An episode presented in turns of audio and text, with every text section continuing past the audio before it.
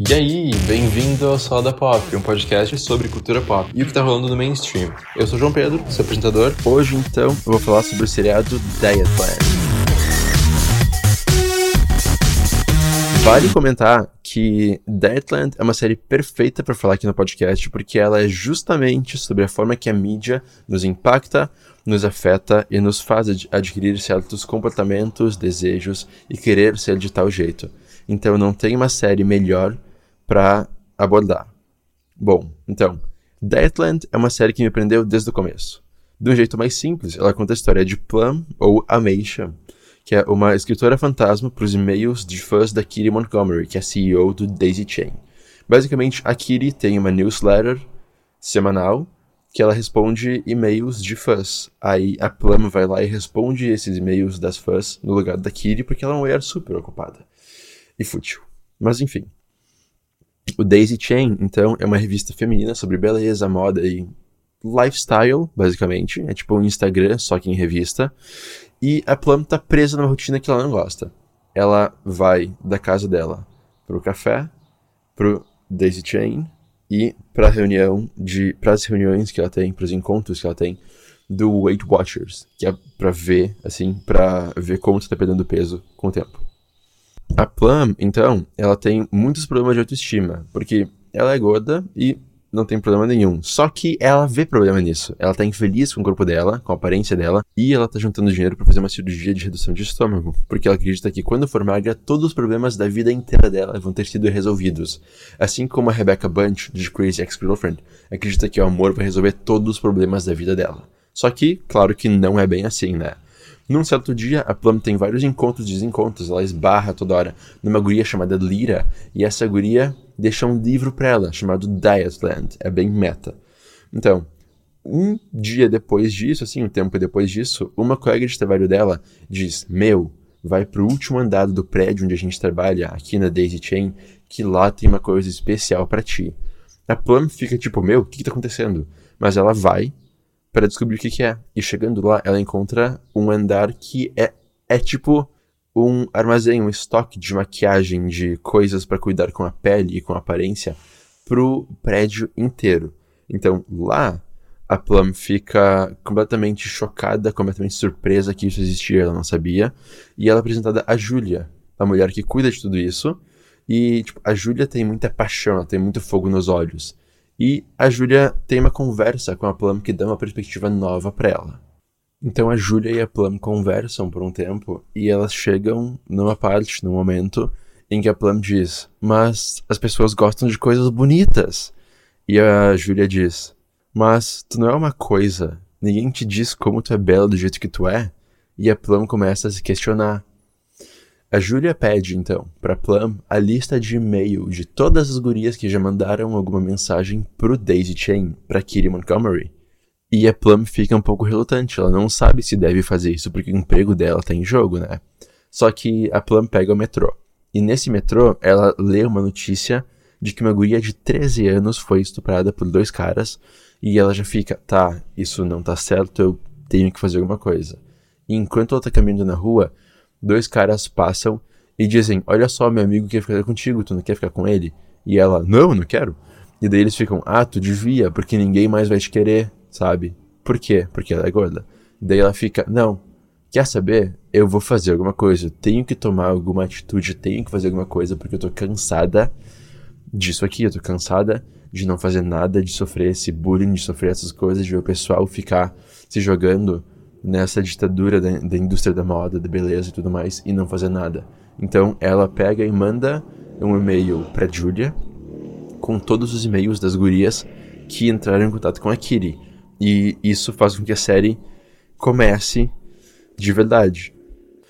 Ela vai percebendo que a sociedade exclui pessoas como ela e percebe que se ela não fizer alguma coisa logo, ninguém vai fazer por ela. Por isso que ela quer tomar uma atitude dessas. E, paralelamente a isso, alguma coisa chamada Jennifer começa a assassinar homens que foram acusados de, de fazerem assédio sexual em mulheres. Então, isso, com o tempo, começa a se interligar com o plot principal. Mas não vou dar spoiler nenhum por aqui. Eu só quero falar sobre a mensagem principal da série. Mas antes disso, Eu tentei ver esse seriado quando estreou, né? Lá no meio do ano passado, mais ou menos. Só que eu não gostei, sabe?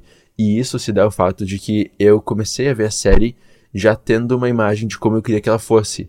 Eu comecei a ver pensando, não, mas a série vai ser desse jeito. E ela não foi, e eu não gostei. Daí, agora que eu já sabia que a série era diferente do que eu imaginava, e que eu tava aberto para isso, eu assisti e devorei os episódios em uma semana. A forma que eu assisti a série encaixa perfeitamente com os temas abordados nos episódios da série. Então é uma coisa meta também. Porque na essência da série, Dietland carrega a importante mensagem de não se importar com o que os outros dizem, que é algo que eu tenho martelado muito ultimamente aqui no podcast, porque é uma coisa muito importante, é uma coisa muito essencial para a gente poder partir para outras e fazer outras coisas, e abraçar então quem tu é de verdade para poder conseguir viver a melhor versão da tua vida e seguir para frente. Só que o conflito interno da Plum e de muitas pessoas que assistem ou não a série é o mais intrigante, é o que mais me pegou de primeira. Porque, no fundo, ela sabe que tudo que ela vê na mídia é besteira, e que desde que ela seja feliz com ela mesma, com o corpo que ela tem, ela não tem que se conformar a nada, nenhuma regra ou agradar ninguém. Ela tem que estar feliz com ela e pronto. Só que na prática, ela não consegue fazer isso de jeito nenhum. Ela já tentou várias vezes fazer isso, ela já tentou um, se adaptar, tentou emagrecer, tentou entrar dentro do que o pessoal diz que é bonito e não conseguiu de forma nenhuma também. Então ela fica muito frustrada e tu sente essa frustração, essa agonia dela em todo momento que ela fala. Em outro momento do episódio, ela fala de novo com a Júlia e a Júlia fala sobre as sobre essas empresas gigantes de mídia que têm revistas e que meio que ditam como as coisas funcionam. Ela diz que eles fazem com que a gente pague para eles nos dizerem como a gente está quebrado, que a gente paga pelos produtos para nos consertar. Só que a gente nunca vai ter consertado porque sempre tem alguma nova forma de agradar o olho do Big Brother que nos vigia. E é bem isso, sabe? E é aí que Deitland acerta tanto. A Plum tem esses nuances que eu não tinha encontrado em muitos personagens, além dos de Crazy Ex-Girlfriend, que, eu, que eu menciono bastante também. Porque é uma série muito do futuro, sabe? É uma série muito. que trata todo mundo igual, trata todo mundo bem, que não discrimina ninguém. E que tem pessoas de verdade. Não tem modelos na série. Tem pessoas que tu pode ver na rua, por exemplo. Mas, enfim, voltando a Dietland. A mensagem se espalha para cosméticos, para padrões de beleza e para a forma que as pessoas vivem, que são coisas sempre ligadas a mulheres e a comunidade gay, que são dois grupos de pessoas onde os índices de insatisfação com o corpo e aparência são gigantescos. E o mais legal é que, no meio de tudo isso, todo esse caos que começa a acontecer no meio da temporada, a Plum, ou Alicia, que é o nome de verdade dela, só que ela diz que só vai se chamar de Alicia quando ela for magra e perfeita, a Plum encontra algo que ela não estava buscando, só que incendeia uma paixão e uma atitude dentro dela. Ela encontra autoestima e amor próprio. Essa série é uma daquelas que quanto mais tu assiste, mais tu quer ver, porque não só a história tá te prendendo, mas tu também vai adquirindo conselhos importantes para a vida e tu consegue acender essa chama junto com a Plum desse amor próprio, ver que realmente tu não tem que agradar ninguém além de ti, tu tem que fazer o que é bom para ti. Uma mensagem que é fácil de entender, só que às vezes a gente acaba deixando passar, a gente não consegue incorporar isso no dia a dia. Então é legal ter Deadlands nos mostrando formas de poder fazer isso e de seguir em frente. Assim como aquele filme recente da Amy Schumer, Sexy por Acidente, que é completamente sobre abraçar quem tu realmente é e ligar e não se importar com os outros, sabe? Isso é bem bacana. Para quem curtiu, a primeira temporada está disponível no Amazon Prime Video e a série infelizmente foi cancelada, mas a gente pode ler o livro em que ela foi baseada, Dietland. E é isso aí. Até semana que vem. O Salada Pop é um projeto realizado inteiramente por mim, João Pedro Felipe, e até semana que vem.